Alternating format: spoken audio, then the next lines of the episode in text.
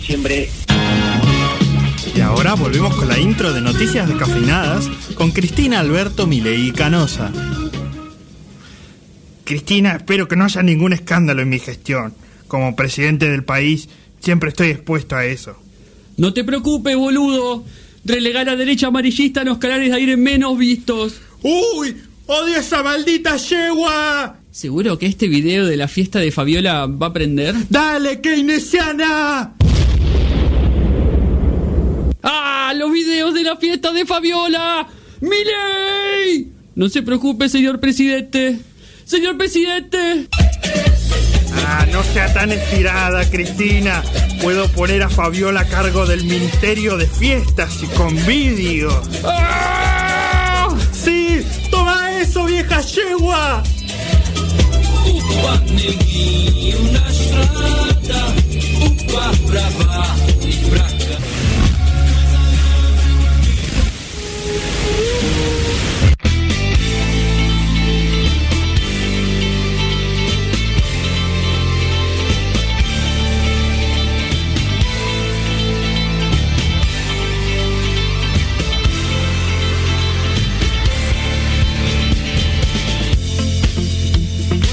Buenas tardes, bienvenidos a Noticias Descafeinadas, 1 y 5 de la tarde y estamos acá en Radio Symphony 91.3. Mi nombre es Nacho Casserly, por el momento solo en los estudios en San Isidro, Matías Galarraga al caer en cualquier momento para este Noticias Descafeinadas particularmente eh, artístico porque, bueno, estamos en vía electoral, mañana son las eh, elecciones generales de medio término para renovar eh, Cámara de Senadores y Cámara de Diputados. Eh, bueno, no podemos hablar mucho al respecto justamente por la veda, pero eh, hay, una, hay una gran expectativa con respecto a lo que pueda pasar mañana domingo. Bueno, y un montón de cuestiones que hablaremos seguramente la semana que viene. En este sábado, en este programa que tenemos preparado para ustedes, tenemos en principio, bueno, noticias. Y noticias eh, muy, muy interesantes. La semana pasada hablamos de una despedida, que es la despedida de Gaturro, el, eh, personaje de Nick, que aparentemente no va a tener más eh, colecciones, no va a tener más libros publicados.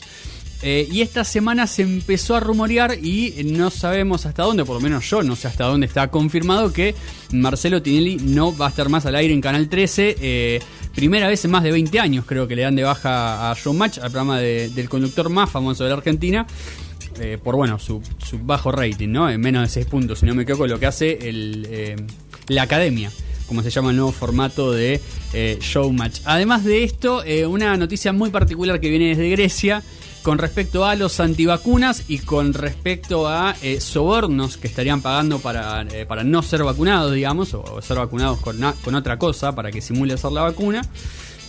Y además, un diputado chileno que habló más de 15 horas eh, en eh, la sesión que estaba discutiendo el juicio político a Sebastián Piñera en Chile. Así que eh, esas noticias vamos a estar repasando y seguramente alguna más, sin contar obviamente con las dos grandes columnas que tenemos el día de hoy.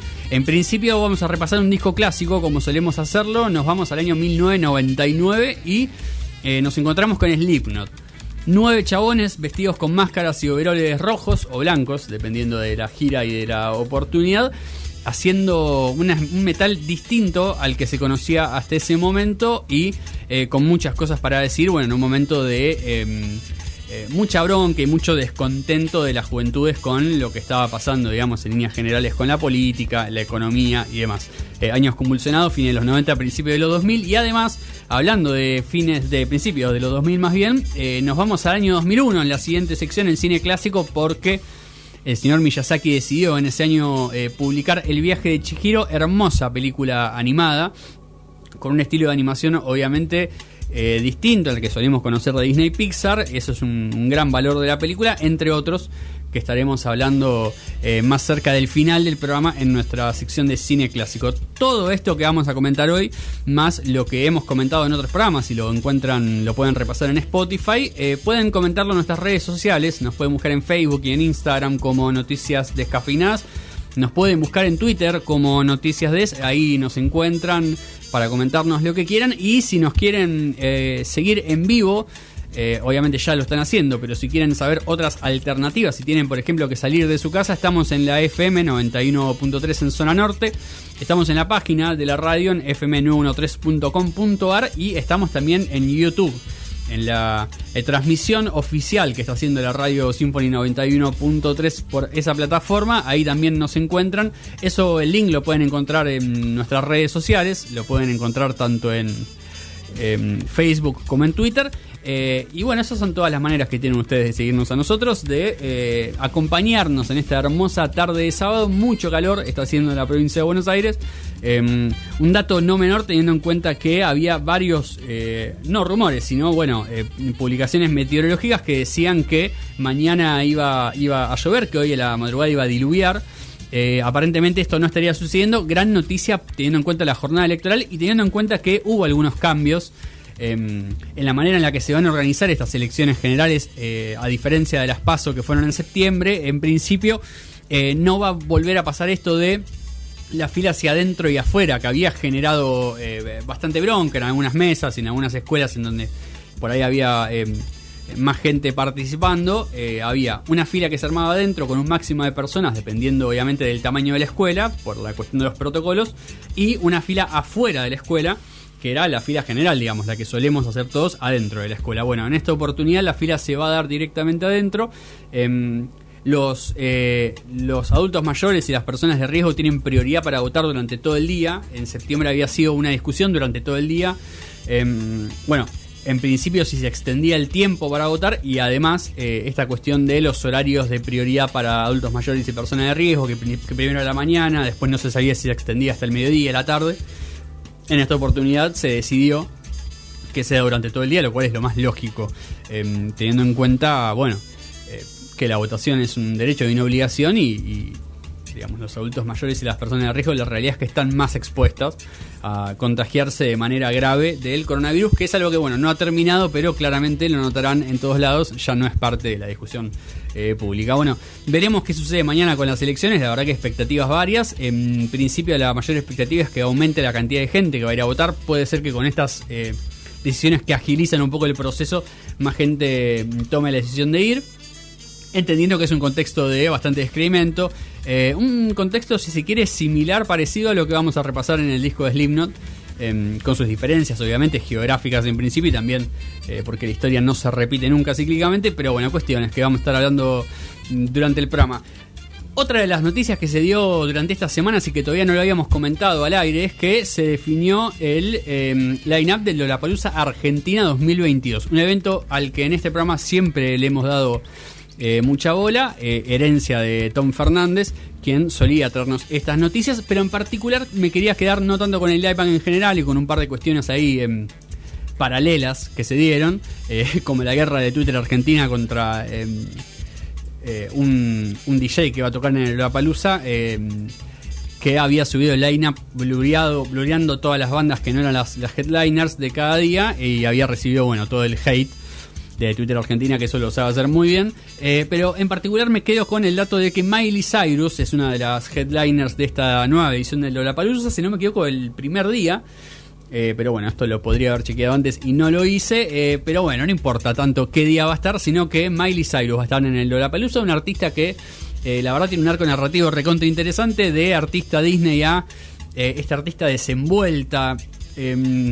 Que logró, digamos, superar un poco esa etapa de excesos y esa etapa de ser más tapa justamente eh, por lo que hacía fuera del escenario y ha, ha demostrado un crecimiento artístico realmente enorme. Lo podemos apreciar entre otras cosas en esta versión que hace de Heart of Glass, un tema de Blonde, eh, que la verdad que es un temón y la versión de Miley Cyrus es eh, para muchos superadora incluso de lo que hace la artista de los 80. La vamos a escuchar a Miley Cyrus haciendo Heart of Glass, la headliner del Lollapalooza 2022 y nos metemos despacito, despacito en el resumen de noticias de eh, noticias descafeinadas.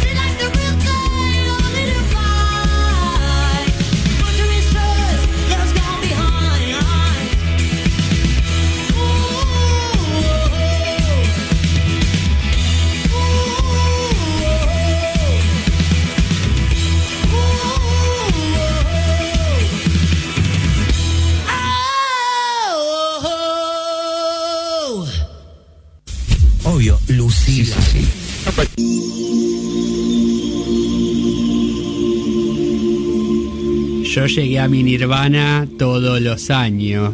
Los Kerner no llegaron nunca porque se ponen el vereno ruso. Yo, yo escucho noticias descafeinadas.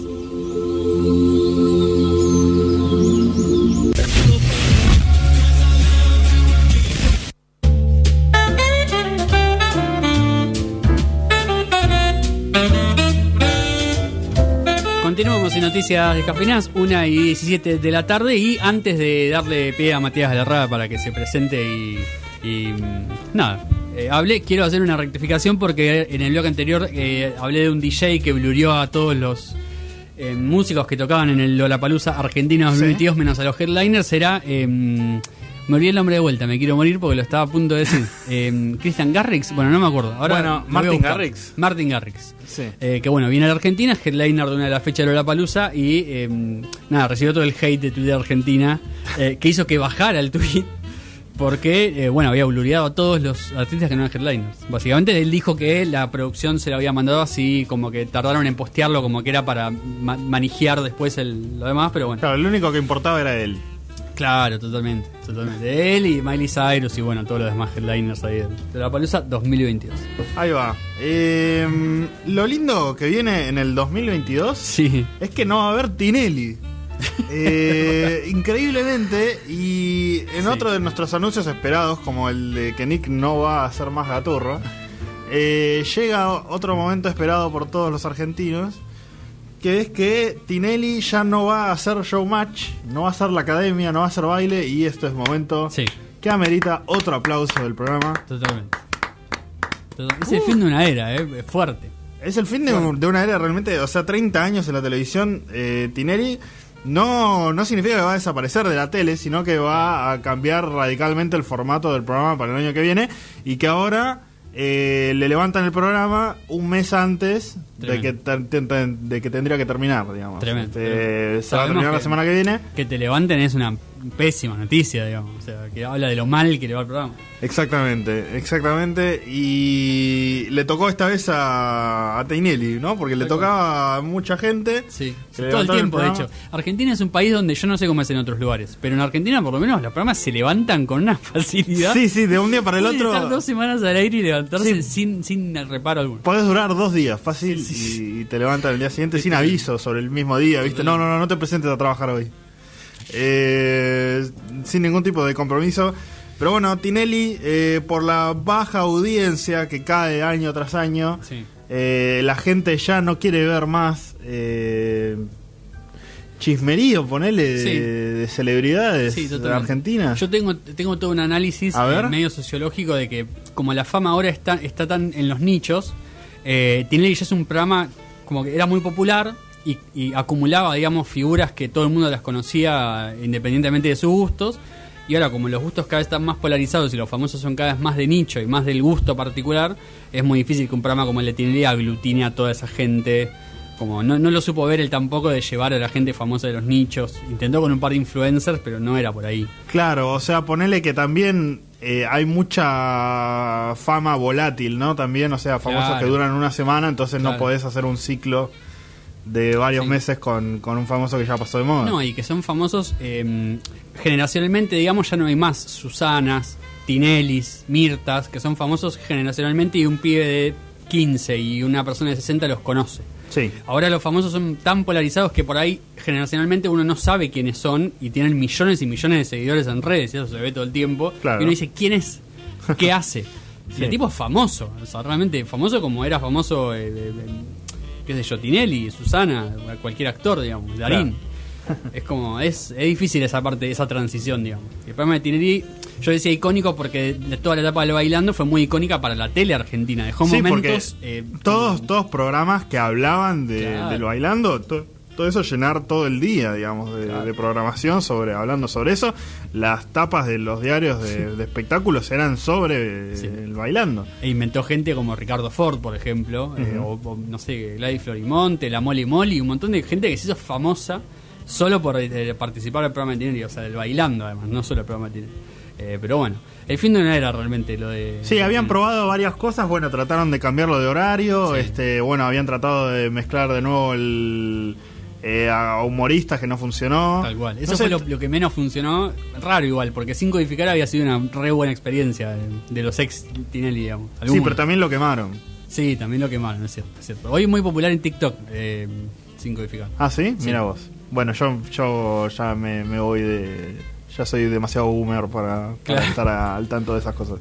Pero bueno, eh, el otro que es boomer es eh, Marcelo Tinelli. Ah. Absolutamente. y bueno, no se pudo ayornar, así que eh, va, vamos a ver qué nos depara el próximo año con, con Marcelo Tinelli. No va a ser nada de lo que conocemos nosotros.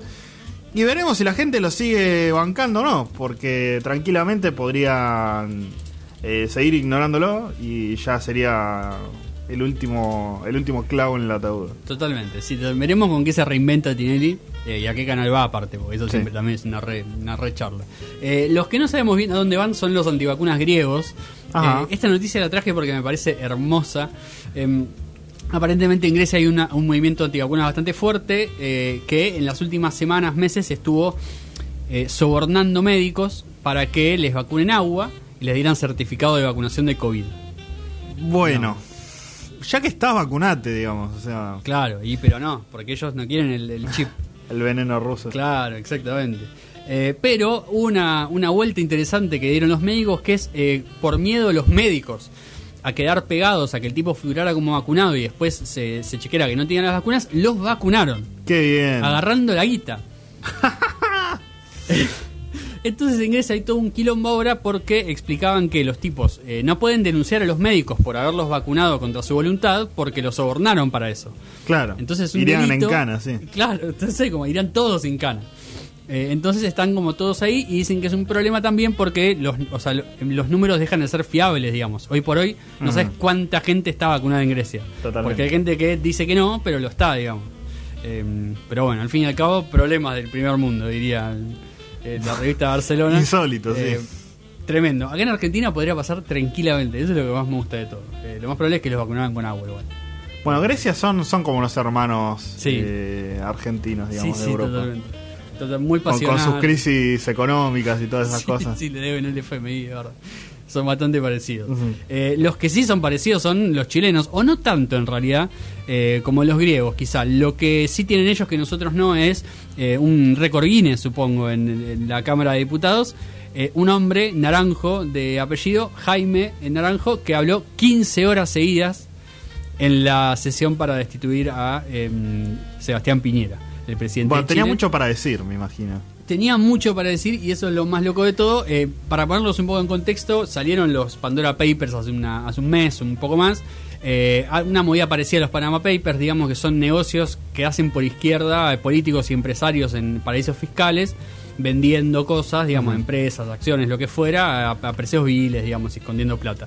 Eh, esto lo hizo Piñera con una empresa que era del Estado en el año 2010, él a través de su familia en un paraíso fiscal y eh, a partir de esto el Congreso chileno decidió empezar un, eh, mo- un, eh, movimiento de impeachment Sí. por el cual, bueno, si se votan las dos cámaras, Piñera sería destituido del cargo. Eh, recordemos que hay elecciones en Chile y Piñera no se presenta porque no puede y el candidato que sería el más votado es uno de extrema derecha. Uf. Eh, lo cual, bueno, no es una muy buena perspectiva. Eh, falta votarse también la constitución en Chile, que todavía no se empezó ni a escribir, por lo cual, bueno, es un, un panorama incierto, pero eh, el movimiento contra Sebastián Piñera está ahí. ¿Y por qué este muchacho Jaime Naranjo tuvo que hablar 15 horas seguidas? Sí. Digamos, o ¿Por qué decidió hacerlo? Necesitaban 78 votos eh, la oposición chilena para avanzar en la destitución de Piñera. Tenían 77 porque eh, un personaje que el nombre me parece increíble. Bueno, Má- ¿vieron? más otro nombre más que naranjo, digamos. Sí, otro- no, no. Es que vieron que los nombres chilenos son una cosa. Eh, Giorgio Jackson, que es, la que es otro diputado chileno, eh, estaba aislado por COVID. Porque había sido contacto estrecha sí, de eh, Boric, el candidato a presidente de, de- de la izquierda chilena, digamos. El aislamiento se le terminaba a las 12 de la noche. Sí. El Congreso chileno no está en Santiago, en la capital, está en, en Valparaíso, que es una ciudad más costera, y obviamente el diputado estaba en su casa, en su departamento, digamos, en su provincia Claro. eh, haciendo el aislamiento. Por lo cual, eh, la sesión empezó a las 10 de la mañana. Jaime Naranjo habló hasta la 1 de la mañana del día siguiente. Eh, 1300 páginas explicando por qué eh, Sebastián Piñera era un delincuente. Eh, y literalmente son 15 horas de argumentos de por qué Piñera es un delincuente, sin ningún desvarío. de Claro, ningún me encanta que no, se, no es que se puso a decir, bueno. Y ahora yo me acuerdo cuando mi Claro. hermana salió a pasear por Boedo. No, Sí. o sea, eh, fue, fueron todos, no, Piñera esto, Piñera lo otro. Sí. La verdad que lo, lo asesinó, lo dejó pedaleando en el aire, como si se ve ahora en las redes sociales. Un libro del Señor de los Anillos, pero de, Totalmente. de, de Piñera, sí, Sí. se armó. Eh, de un delincuente, según la- las eh, palabras de este Jaime Naranjo, que... Pero ¿cómo eh, hizo? No, no fue al baño, sí, no, tuvo tomó nada. dos intervalos, uno de 10 minutos y uno de 20. Dice que tomó muy poco líquido, eh, justamente para no tener la necesidad de ir al baño. En el segundo intervalo le tomaron la presión. Mientras hablaba. Eh, no, o sea, el Ah, tipo salió ah. 20 minutos. Eh, lo más gracioso es que después él terminó de hablar las 15 horas que habló. Habló el abogado defensor de Piñero otras 5 horas más. Y ahí recién se definió, se terminó votando a favor. Obviamente llegó Giorgio Jackson a la sesión. eh, el tipo viajó en auto de, de su ciudad. Qué mal que, que llegara George Jackson y dijera, no, no, Piñera es un Tremendo. tipazo. Es que, a ver, en 15 Lo horas puede pasar cualquier cosa, digamos, ¿no? Claro. Eso, y el tipo estaba en cuarentena, no tenía dónde esconderse, digamos. Sí. Eh, ofertas le deben haber llegado. Eh, pero bueno, regalo le llevó eh, Giorgio Jackson a, a Naranjo, le llevó creo que un vino y unos chocolates. eh, porque bueno, lo recontrabancó. Eh, Sí, para, para saciar su sed después de estar de 15 horas. sí, totalmente. Un viejito agradable, si ven las fotos en Twitter subimos una foto de él, ¿Naranjo o Jackson? eh, Naranjo. Eh, Jackson es un pelado, lo cual, no sé, esperaba un héroe de otro tipo, pero eh, está bien. No tengo nada contra los El pelados. héroe es eh, Sí, sí, Naranjo termina El siendo la, la- la figura indiscutible de todo el esto. Cabral. Eh, claro, totalmente. Que bueno, lograron la aprobación, que es lo importante. eh, igual en el Senado más complicada está la situación para que avance, eh, porque es casi todo de Piñera, pero bueno, hay que ver. eh, uno nunca sube, uno nunca sabe la derecha para dónde puede disparar, digamos, en pos de lograr ciertos objetivos, digamos. Eh, en principio, eh, ahí está Sebastián Piñera, que recibió 15 horas de explicaciones de por qué tendrá que estar preso. Yo si fuera él, mínimo sentiría algo de vergüenza. De Sí, que alguien yo- pueda hablar tanto tiempo mal sobre mí. Yo saber. sí, nunca nadie o sea, se te pone a hablar. Es como que te manden un audio de, Claro. de 20 minutos, ¿viste? Pero es como que te quedas mal. Y no hay, No hay, bueno. no hay para acelerarlo directamente. Eh, yo lo que me pregunto es: la gente que estaba en el recinto se quiso pegar un tiro directamente. Estoy seguro que sí. Había, fue muy gracioso porque los compañeros, digamos, de bancada de, de Naranjo le cantaban, lo, lo arengaban a que siguiera hablando. Eh, nada, una cosa, una cosa muy loca, la verdad. Eh, muy, Muy- poca Te recomiendo buscar alguna, ahí algún resumen o algo, Sí, un resumen, por unas favor. imágenes, digamos, de lo que fue, porque la verdad que es muy bueno. No vean las 15 horas enteras porque, nada. No, a menos que sean chilenos, no creo que les interese. aparte. Terminan, terminan peor que Piñera. Aparte, no, nada, escuchar, o sea, yo voy a decir algo medio racista, chicos, Sí, pero a escuchar, a un chileno hablar durante 15 horas es como que te deja medio embobado, porque ya hablan a los pedos. Sí. Eh, son, son muchísimas más que 1300 palabras, digamos. Tal cual. Eh, 1300 páginas. Eh, y al que está bueno escuchar, sí, como siempre, es a eh, Elton John, Sir Elton John, Sí, sí.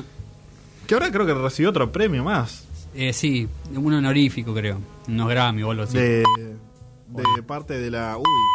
Este, este- esta, la alarma de la media hora me, me destruye. Sí. Eh, no. Es y media, gente. Sí. Y. Vamos a estar escuchando eh, The King Must Die, El Rey Debe Morir de Elton John, temazo del primer disco homónimo Sí. que, que lanzó Elton John. Y después seguimos con música, vamos a estar hablando de eh, Slipknot, con otro disco homónimo, Slipknot, Absolutamente. de 1999.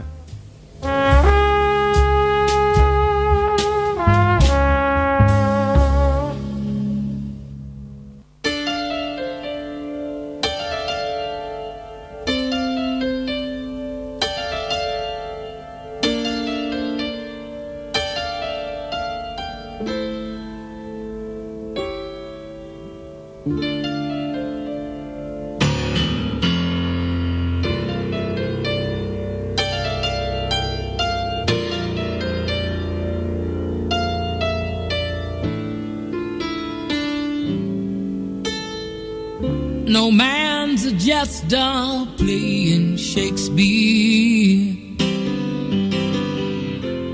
round your throne room floor while the juggler's act is danced upon the crown that you once wore.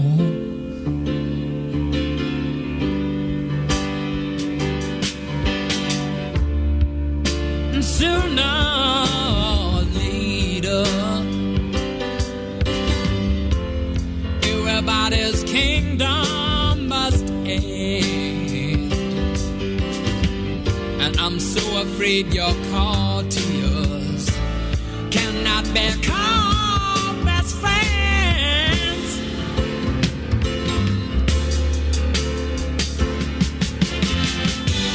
Caesar's had your troubles, widows had to cry.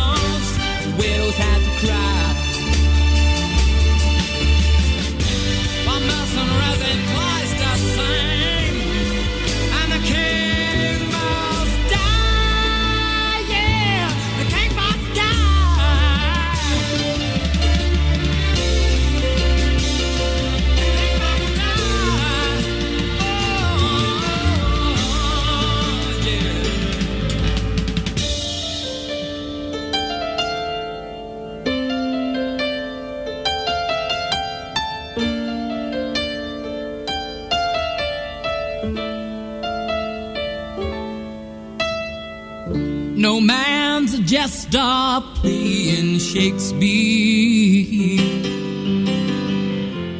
Round your throne room floor, while the juggler's act is danced upon, the crown that you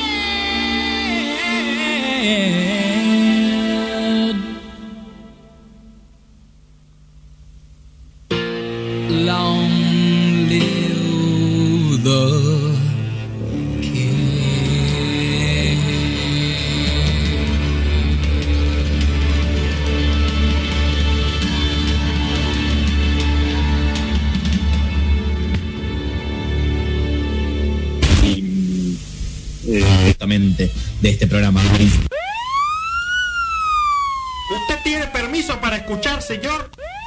No, si no tiene permiso, me va a tener que acompañar.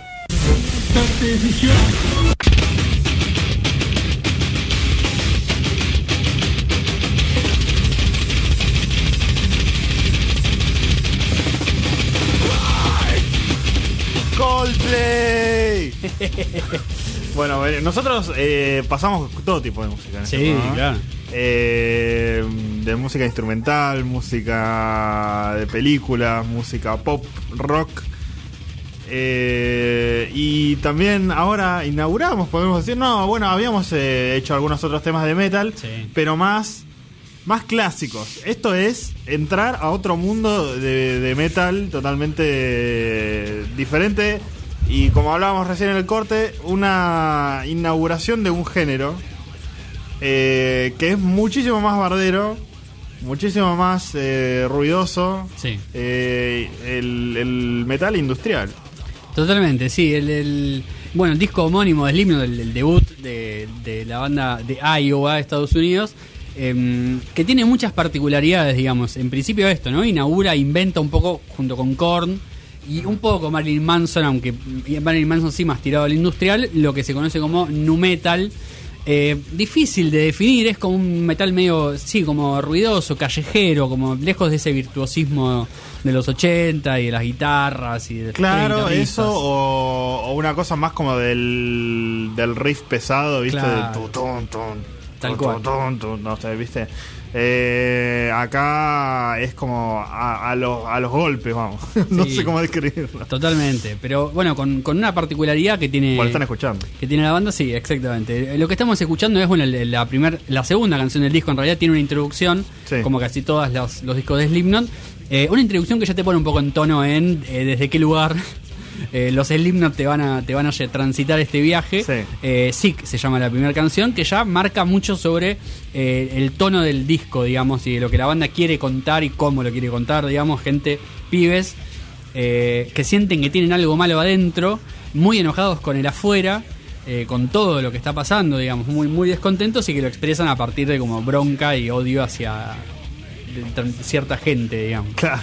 Eh, que no- nunca terminan de definir quiénes son, son un poco todos, digamos, como está eso ahí dando vueltas como de rebeldía y ese enojo, eh, muy típico del metal obviamente y eh, muy típico de Slipknot, que tiene otras particularidades, por ejemplo son nueve integrantes, yo no sé cuánta gente lo sabe a eso, y son nueve integrantes que, Fa, no hay integrantes. nueve integrantes, que en relación a otras bandas que uno diría, bueno, pero alguno que otro se debe perder, cada uno tiene su lugar, digamos, en las canciones, canciones bastante elaboradas, con, con bueno, una cuestión rítmica, digamos, tienen un baterista, eh, un redoblante y un tambor. Todo el tiempo, digamos. O sea, tienen tres percusionistas, sumado a un DJ y un tecladista, además de los dos guitarristas, el bajista eh, y el cantante, digamos. Un montón Claro. de gente arriba del escenario, cada uno haciendo lo suyo. Y con un disco que no es que llega a tener momentos eh, poperos, pero sí tiene momentos de eh, estribillos, digamos, más pegadizos, que Claro. van a estar como saltando y cantando esa- esas dos frases. Si vos pasás, por ejemplo, del, de todo una, un movimiento ruidoso, va, ruidoso, digo, de- o sea, como con estas cosas guturales del metal, Total. eh, gritos y... Bueno, no, gritos, yo digo gritos y me van a cagar Sí, a pedo. sí, pero- es, es gutural. Eh, lo gutural. Igual llega a meter gritos, gritos, digamos. Eh, y después pasan a, por ahí en el estribillo, un, dos o tres estrofas eh, cantando. Tal cual. Eh, en algunos momentos igual, no, no Sí, todo el tiempo. Es, es en algunas canciones. para mí es un disco que. mm, para mí tiene uno, o sea, una de las, uno de los primeros comienzos de disco. Tiene las, las primeras siete canciones. Son buenas. Todas. O sea, de- desde Sick hasta Spirit Out son todas buenas canciones. Después se pone un poco más. Eh, experimentando un poco con, con los climas y eh, empieza como en un tono como eh, esto por momentos más más eh, industrial de caños y como de sonidos más de percusión eh, mezclados obviamente con esa avalancha que es cuando aparece Corey Taylor y cuando aparecen las guitarras digamos. Bueno, lo que es el tema de- del ritmo es eh, está muy bien laburado eh, porque cada tema es como que tiene todos pequeños momentos de, de ritmos diferentes y las, las- los toques de baterías y a veces como que se apaga todo y se escuchan algunos platillos o, Sí. o cosas eh, en particular que es eh, muy interesante cómo, cómo laburan el tema rítmico en, eh, para hacer como una... O sea, no es una pared de sonido nada más. O sea, está, hay- están pasando un montón de cosas en, en cada tema. Y eso es eh, bastante interesante.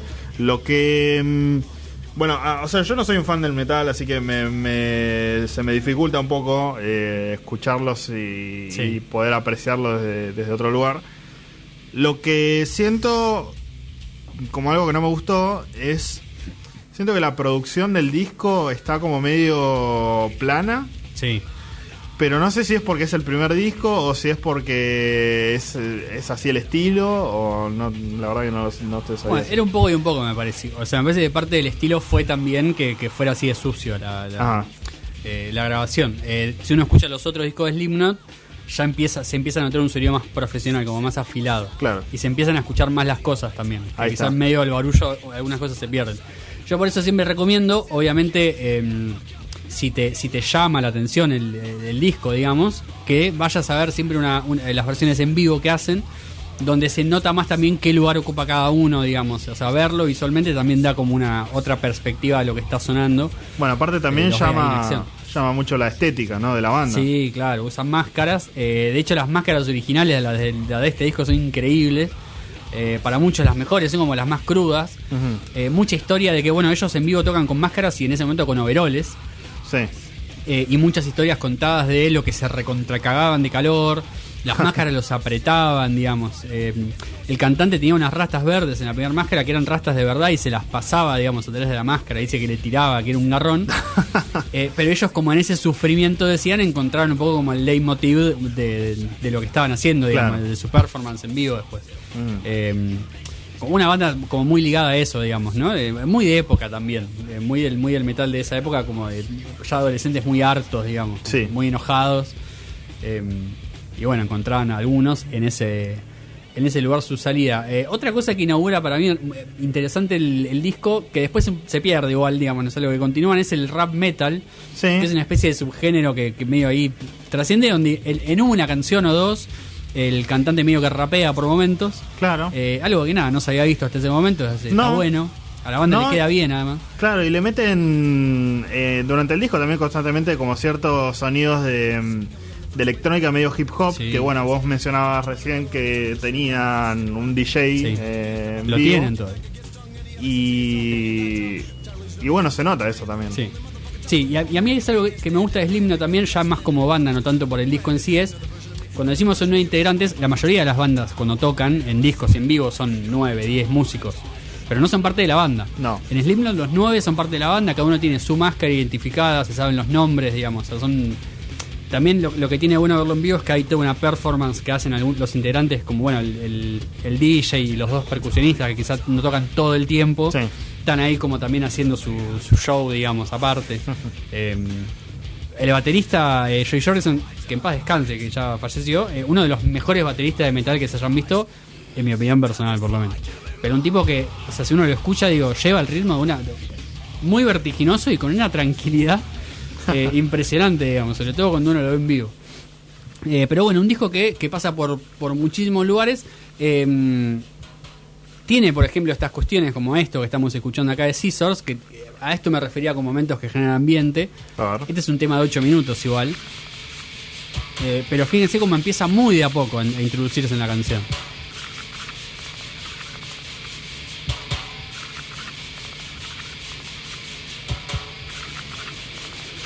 Hasta acá es todo eh, DJ, digamos, y un poco de percusión. Sí, sí, sí. Levemente una guitarra.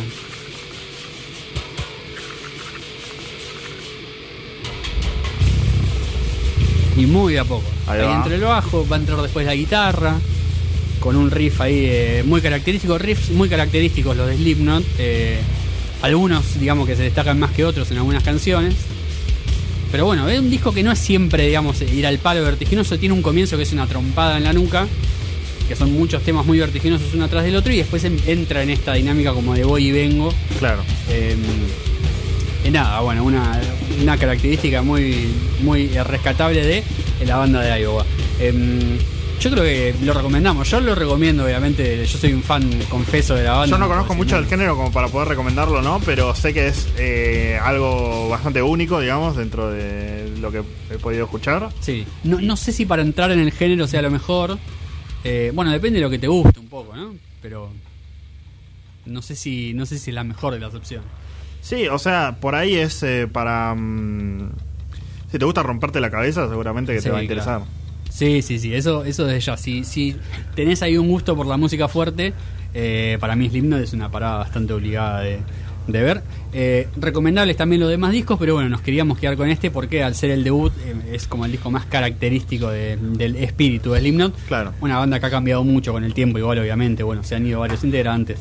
Eh, cosas que suelen pasar, imagínense siendo nueve, sí. como lo son ellos. Eh, pero bueno, para un poco sintetizar lo que es eh, este disco Slipknot homónimo de la banda Iowa, vamos a escuchar ALS, tercera canción del disco. no podés ver California sin los ojos de Marlon Brando, dicen los Slipknot en, en esta canción, me parece una frase muy simpática.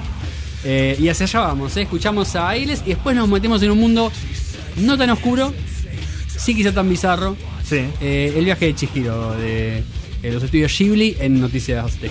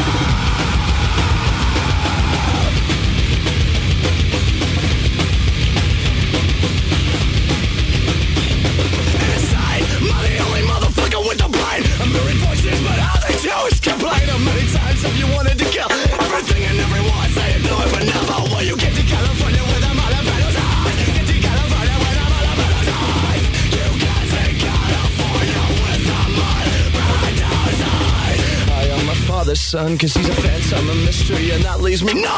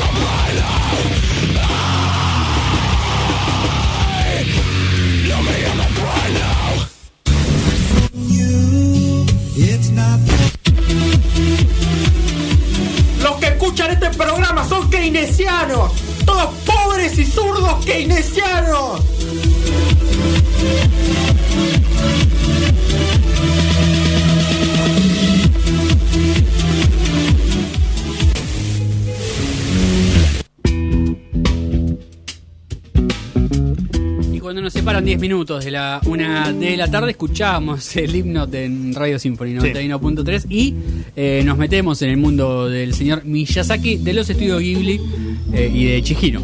Sí. Una joven de 10 años que pasa por una aventura eh, muy particular.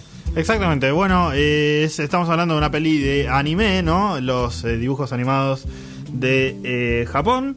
Y... mm, qué aventura, ¿no? Porque es como, es, un, es una película muy, muy mitológica Sí. eh, y muy... Muy extraña, o sea, porque estamos como sumergidos en el- desde el punto de vista de Chihiro, en, eh, o sea, que se está directamente manejando con los padres que se tienen que mudar, creo Sí. que se tienen que mudar. Sí, se está mudando. Y mm, cuando llegan a, a una especie de túnel, entran a, a como una especie de, de sector de comida, tipo el patio del Parque de la Costa, algo así. Totalmente, sí. De esos típicos eh, japoneses que están como en la calle. Exactamente. Son puestos ahí a los, puestos ahí al costado de la vereda. Y mm, al fondo una, una especie de templo, ¿no? Que es una casa de baño, digamos. Sí. Eh, pero bien así japonés, digamos, con muchos pisos de altura. Eh, y los padres, bueno, no es spoiler, pero eh, va, lo podemos decir. Sí, para mí es el, Es parte el nudo de, bueno. la película. Están, eh, se se copan con la comida que está ahí. De repente Chihiro se aleja un poco, vuelve y ve que los padres están convertidos en cerdos. Sí, sí, sí, ellos empiezan a agarrar comida, eh, diciendo, bueno, tenemos cómo pagarlo y si nadie atiende lo vamos a agarrar igual. Ella medio que se niega. Sí. eh, y bueno, cuando se da cuenta, eh, los papás son chanchos. Y, y ahí comienza como el mundo mágico en el que nos metemos. Eh, Sí. eh, Chihiro termina entrando en la casa de, de baños y ahí hay un montón de criaturas y cosas así. Porque lo interesante de la peli es que es un. en- entran como una especie de, de resort para espíritus, Sí, digamos. exactamente. Eh, a un spa para espíritus Exactamente. y.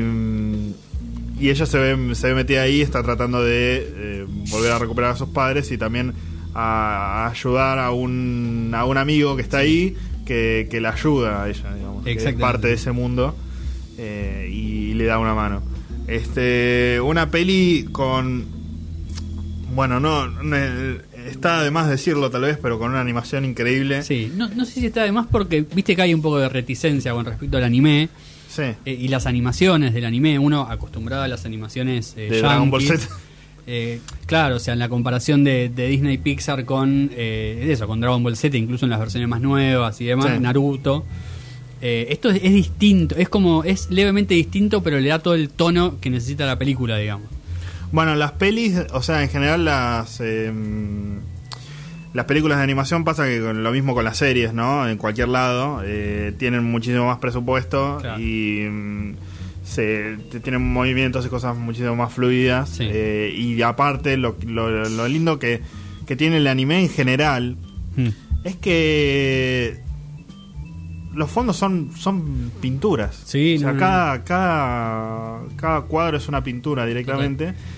Sí. Eh, bueno, de hecho, eh, para mí hay un gran valor en la película en la variedad y diversidad de personajes. Sí. Eh, aunque no, aunque no hablen, digamos, si estén solo en el fondo, eso, como completando el cuadro, eh, la variedad de los espíritus y de las formas, digamos, de cómo se ven. Nada, la verdad que es un trabajo muy fino. O sea, Sí, hay un universo entero creado ahí en dos horas de película. Exactamente, exactamente. eh, cada, por eso cada espíritu tiene una forma, una manera de caminar, de presentarse. de- eh, es eh, son todos diseños muy, muy, muy particulares Totalmente. y mm, Muy reconocibles, digamos. Si uno lo ve y dice, esto es. eh, estamos en un mundo mágico, exactamente. Y mm, toda, o sea, por eso todo, toda una filosofía atrás de Sí. de, de cada, de cada uno. O sea, obviamente, seguramente estando acá desde el lado occidental de, de la vista, nos estemos perdiendo de muchas leyendas y muchas eh, referencias eh, a cultura japonesa que está pasando en, en ciertas cosas del viaje de Chihiro eh, en cuanto al espiritual. Pero igualmente se, se- uno, uno está con Chihiro, ¿no? Uno no entiende nada. Eh, entonces, no es que se te pasa por encima la cabeza de, de, ah, bueno, no no estoy pescando nada, entonces no, no me atrapa la película o la historia o lo que No. tenga que decir. Te explican que, lo suficiente también como para entender, digamos, por lo menos lo, lo que le pasa a ella. Sí, hay ciertas reglas, digamos, en, en cuanto al manejo de ciertos hechizos y cosas así. Sí. eh, que, que se va marcando. Eh, personajes importantes, bueno, teníamos a Haku, Sí, que es el amigo de ella, ¿sí? que vive ahí, en ese mundo, digamos. Eh, a mm, Yubaba, la gran Uy, Yubaba, la mala de la película. la mala de la película, una Tremendo. vieja, eh, pequeña, pero es terrible. Y después eh, la, la aparición estelar del Sin Rostro, que es Sí. eh, muy tétrico. Sí, totalmente. Muy, muy misterioso, como uno Sí. no termina de saber eh, qué sentir con respecto al personaje. De hecho, yo creo que hasta el final de la película es muy difícil de ponerse en un lugar, digamos. Sí, si, si, si estar de acuerdo con él o no, si aceptarlo o no. Claro. No sé, te pasa que son criaturas de, de otro mundo, digamos. Entonces Sí. hay que meterse como en sus zapatos, digamos. sí. Hay algo que me gusta eh, particularmente de cómo está construido el personaje de Chihiro, es que el, el personaje eh, a- al principio, digamos, está muy asustada. Sí, Lo normal Se cuando pone a llorar muchas veces. Claro, cuando nosotros vemos ficción en este tipo, o sea, eh, de este tipo de realidades, por lo general los, los protagonistas aceptan mucho más rápido el de- la variedad. Y dicen, bueno, sí, es un mundo mágico, es un mundo mágico, listo. O sea, acepto, lógicamente, es un mundo mágico. Chihiro no, Chihiro lo procesa bastante tiempo, hasta que se encuentra contenida y dice, bueno, a ver, estamos acá, Claro. como medio que no queda otra. Sí, sí, hay que. Hay que salir del pozo, digamos. claro, pero, pues mm, cavando.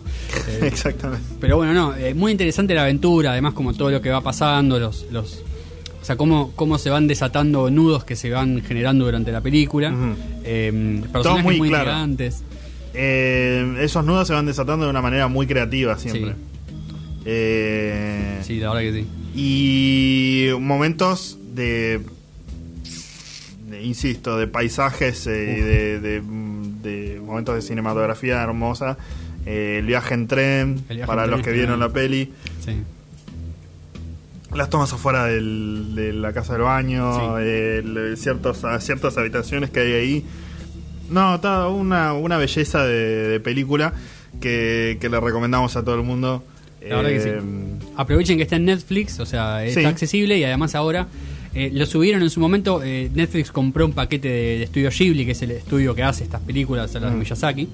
Eh, habían subido, bueno, varias, eh, pero no las habían subido en español, por ejemplo. Estaban Ujú. solo en idioma original y con subtítulos. Sí. Lo cual, bueno, entiendo que a mucha gente escucharla en japonés, por ahí le parece mucho. Claro. Sí, que si, si se la quieren pasar por ahí a los chicos o algo así, se complica más. Y no, olvídate, ahí sos pollo. Pero bueno, en español la verdad que se recontra deja ver, es muy entretenida la película. Y- Recontra. Eh, bueno, me olvidé de lo que iba a decir.